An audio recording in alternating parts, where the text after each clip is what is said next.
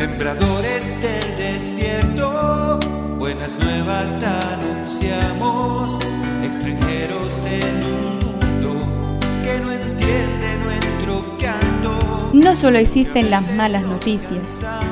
Te invitamos a escuchar esta buena noticia que Jesús, que quiere renovar al hombre, hoy tiene para nosotros. Que me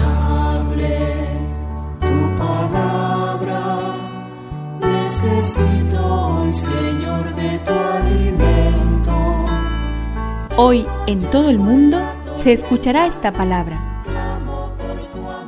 Juan 16 del 16 al 20. En aquel tiempo dijo Jesús a sus discípulos, Dentro de poco ya no me verán y poco después me volverán a ver. Entonces algunos de sus discípulos comentaban entre ellos, ¿qué significa esto que nos dice? Dentro de poco ya no me verán y poco después me volverán a ver. ¿Y qué significa yo me voy al Padre? Decían, ¿qué es ese poco de tiempo? No entendemos lo que quiere decir. Jesús se dio cuenta de que deseaban interrogarlo y les dijo, Ustedes se preguntan entre sí qué significan mis palabras, dentro de poco ya no me verán y poco después me volverán a ver. Les aseguro que ustedes van a llorar y se van a lamentar. El mundo en cambio se alegrará. Ustedes estarán tristes, pero esa tristeza se convertirá en gozo. Espíritu. Necesito que me llenes de valor.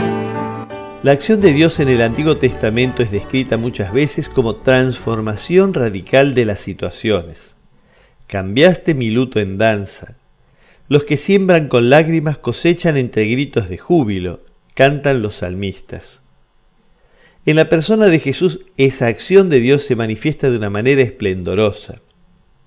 El que había proclamado dichosos los que lloran porque serán consolados, ahora anuncia, su tristeza se convertirá en gozo.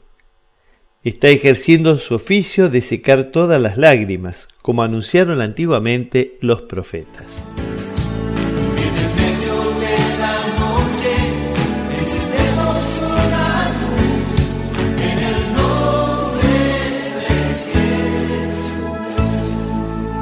Es una contribución de la parroquia catedral para este tiempo en que Dios quiere renovar a su pueblo.